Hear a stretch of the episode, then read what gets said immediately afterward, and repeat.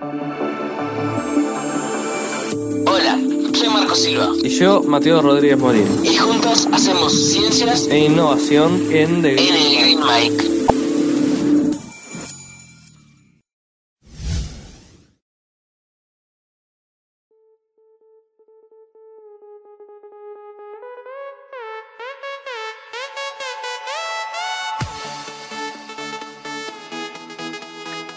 Hola a todos y bienvenidos a nuestro segundo encuentro de The Green Mike STEM. Hoy nos va a acompañar Pablo Peraza.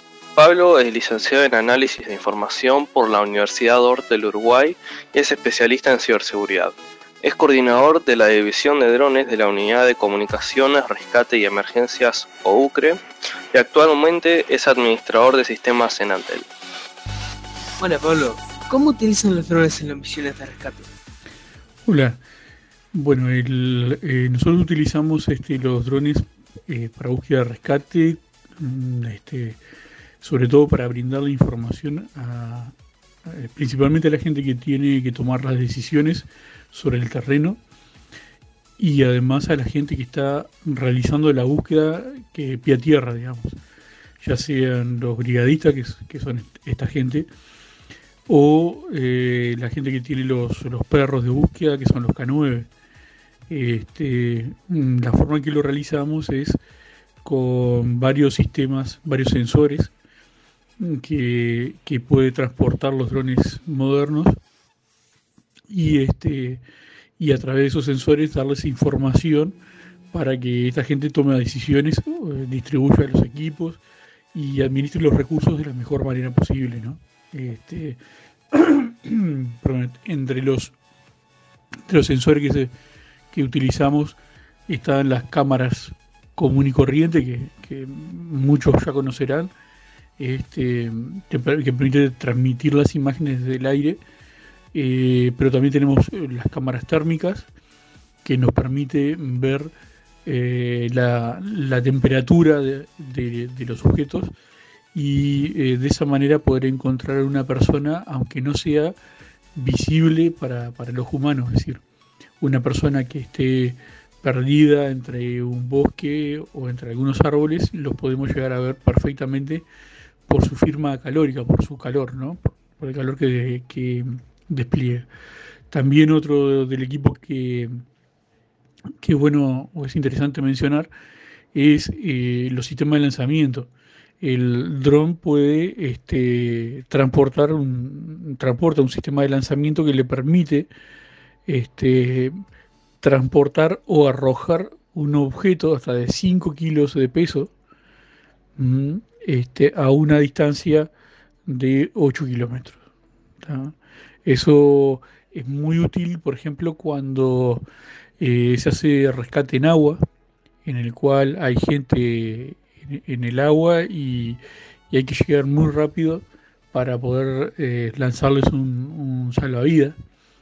En, eso, en ese caso es ideal el dron porque, dadas las velocidades que desarrolla, este, puede llegar muy rápido a la persona que está en problemas, lanzar un salvavidas y que esta persona pueda esperar a que llegue el, el rescate para transportarlo, pero, pero sin, sin, este, sin el peligro de que se hunda. ¿no?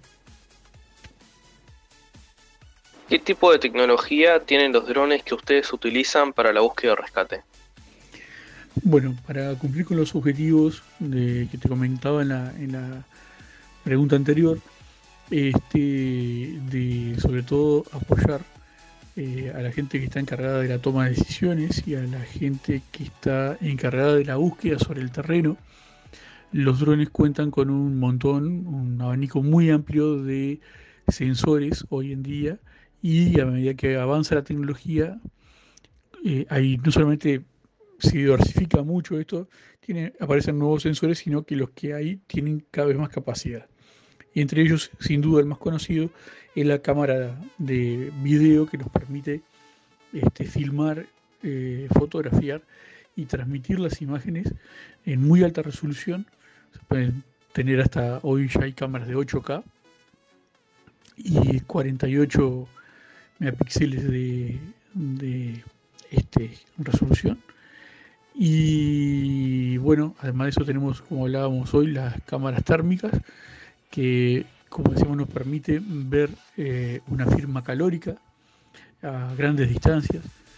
Este, pero además de eso, de, las cámaras también hay otro tipo de sensores, como pueden ser utilizar eh, rayos láser de color verde que nos permite señalizar víctimas en tierra y indicarle e indicarle a, los brigadistas, o sea, la gente que está encargada de buscar eh, pie a tierra sobre el terreno, la ubicación de, una persona este, este, con problemas o con, en emergencia desde el aire, lo cual a nosotros nos resulta mucho más sencillo para poder localizar.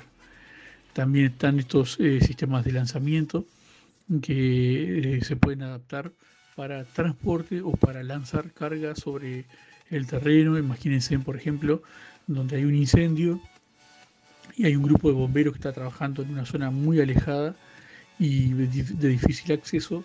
Con el dron podemos apoyarlos eh, suministrándole bidones de agua, este, los cuales se pueden transportar por aire y no tener que buscar un, camino por tierra. ¿no? Además de eso, este, bueno, está el, otro ejemplo que les comentaba de el rescate en agua, donde si, si hay una persona que está por ahogar, el dron puede llegar, una o varias, y, hacer un lanzamiento de, varios este, eh, salvavidas, los cuales les va a permitir mantenerse a flote hasta que un guardavidas llegue y puedan eh, realizar el rescate. ¿no? Este, otros sensores que, de los cuales se, dispone, este, eh, además de, todo esto, bueno, eh, o de otra tecnología, es este, que no tenemos que olvidarnos que los equipos estos cuentan con navegación satelital, o sea, estos los drones que utilizamos nosotros que eh, cuentan con muchísima tecnología, este, hoy en día tienen la posibilidad de volar prácticamente solos. Es decir, ellos saben en todo momento dónde se encuentran y tienen una computadora de a bordo que es como el cerebro del dron, el cual le permite este, tomar decisiones este, y en el caso de que tener que hacer una misión se puede programar eh, una, un vuelo y el, y el dron lo ejecuta solo, totalmente autónomo. Entre los otros sensores que utilizamos también eh, se encuentran el sistema de iluminación, es decir, tenemos unos este, linternas, por llamarlo así, de gran potencia, que nos permite iluminar desde el cielo, desde unos 30 metros de altura, eh, una superficie del tamaño de media manzana más o menos, para que tengan una idea de, de lo, del, espacio que se puede iluminar. Y eh, algo que no, no es menos importante es la posibilidad de realizar lo que llama streaming de video. El streaming de video es conocido por, por todos eh, y consiste en la transmisión de video en tiempo real. Y hoy lo, lo conocemos este, eh, ya sea por YouTube, ya sea por Facebook, eh, la transmisión que podemos hacer en tiempo real, bueno, eso mismo podemos hacer nosotros desde todos los drones y enviar esa información a la gente que lo necesita en ese momento.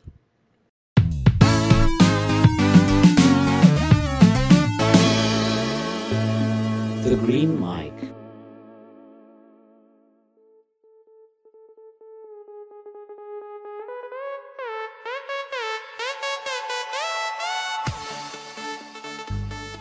¿Qué tipo de percances se les presentaron en sus misiones de rescate?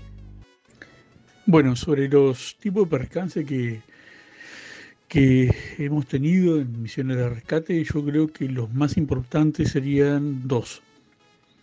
Uno de ellos es eh, la pérdida de señal, es decir, eh, la pérdida de señal de comunicación entre el dron y su control, es decir, entre el mando con el cual este, manejo el dron y el aparato en vuelo. Eso puede suceder por diferentes razones. Puede ser porque llegó a la, distancia máxima de vuelo de, alcance máximo de la señal. Puede ser porque haya interferencia electromagnética o porque haya algún obstáculo que provoca la pérdida de señal. En ese sentido, nosotros lo que entrenamos es a saber detectar cuándo se está empezando a perder la señal para eh, salir de esa zona rápidamente. Eh, la, la, otra solución que hay a esa situación es en el caso de que nos eh, tome por sorpresa el dron, cada uno de los drones que tenemos está conectado a los sistemas de, posicionamiento global por satélite, lo que se conoce como GPS del sistema americano y GLONASS, el sistema ruso.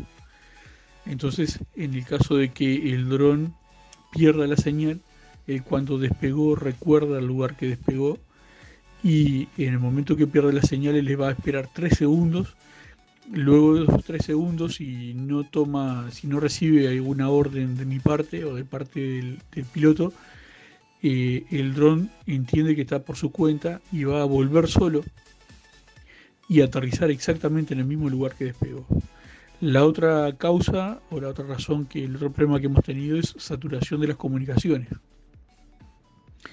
Eso, eso sucede cuando eh, hay muchos aparatos volando en una zona y continuamente están despegando y aterrizando y hay mucho tráfico de drones y ¿qué pasa? En ese caso hay una persona que hace el rol de controlador de vuelo, como si fuera la torre de control, y cada vez que va a despegar un dron hay que pedir la autorización e indicarle cierta información de dónde se va a volar y otros datos. Este, el tema es que si salen, están continuamente aterrizando y despegando, es muy complicado mantener el orden de los de lo que está, el orden de lo, de lo, y saber qué es lo que está volando en cada momento y en qué lugar están volando. Este, nosotros hemos llegado a operar hasta 25 drones en una zona. Este, para, mitigar este problema lo que existen son protocolos. Este, hay un protocolo de comunicaciones y hay un protocolo de operaciones. El protocolo de comunicaciones lo que establece es la forma en que nos comunicamos y sobre todo la forma en que nos comunicamos con la torre de control, nuestra torre de control, este, indicándole información o solicitando información, pidiendo autorización para, algo, para despegar o, acceder a una zona, o por ejemplo para este, solicitar información de si hay tráfico en la zona donde yo quiero volar. Este, el, protocolo de operaciones dice cómo vamos a hacer los vuelos. De, esto lo hemos aprendido de otros grupos de búsqueda de rescate, eh, este, de, la misma unidad nuestra, que eh, por ejemplo los, los perros o, los K9 o los, submarinistas o los médicos o los brigadistas de tierra, ellos ya tienen protocolos internacionales que le dicen exactamente cómo tienen que moverse, cómo tienen que operar. Entonces lo que aprendimos rápidamente cuando empezamos en esto es que nada, nada se deja al azar, nada se improvisa, nada es improvisado, todo está muy orquestado y cada persona sabe su rol y cada rol sabe cuál es su función y qué es lo que tiene que hacer en el terreno. Nadie tiene que preguntar qué, cuál es su posición, porque cuando vamos a operar un lugar ya debemos de saberlo y además saber cómo interactuar con el resto de nuestros compañeros de otras unidades.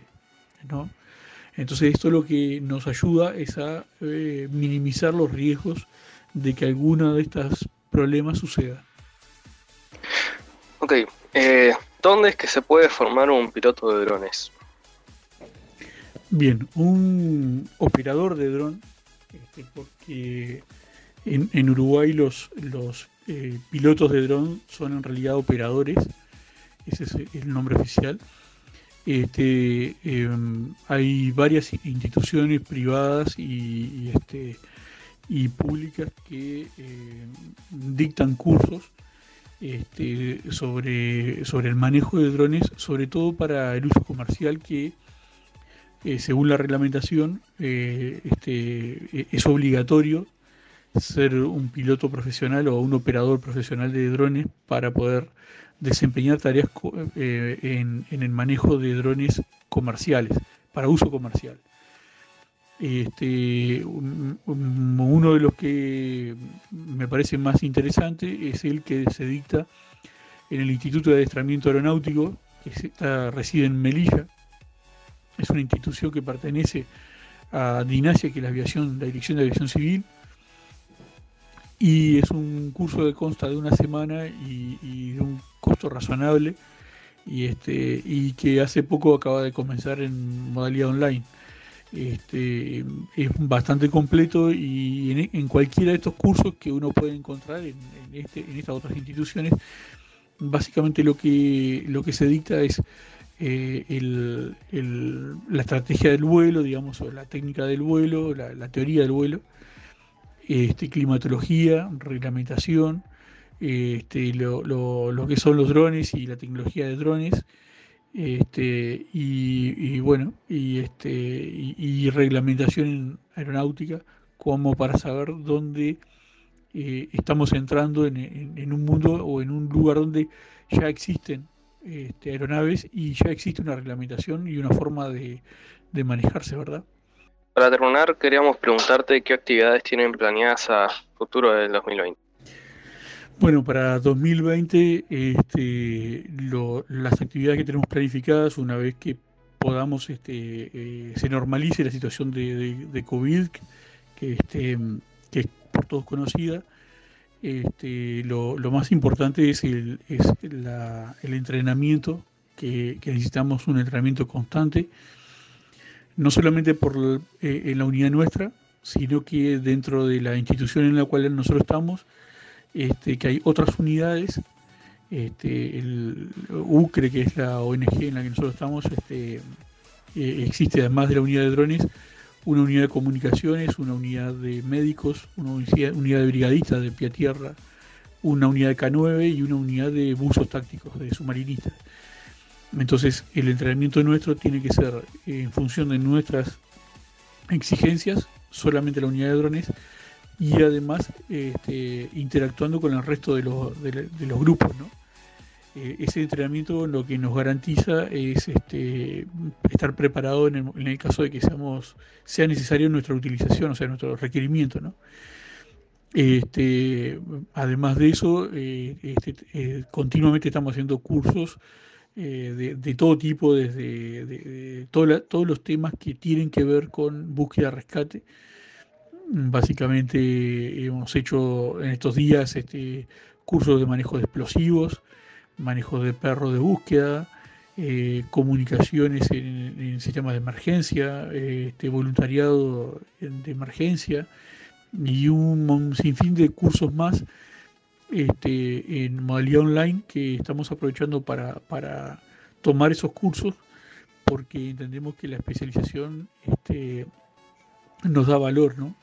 Este, esto es algo que, que será altamente especializado, no, no, no se, como decía hoy, no, no se puede improvisar, ¿verdad? Muchas gracias a todos por acompañarnos. Nos vemos en otro encuentro de ciencia e innovación en The Green Mike. The Green Mike.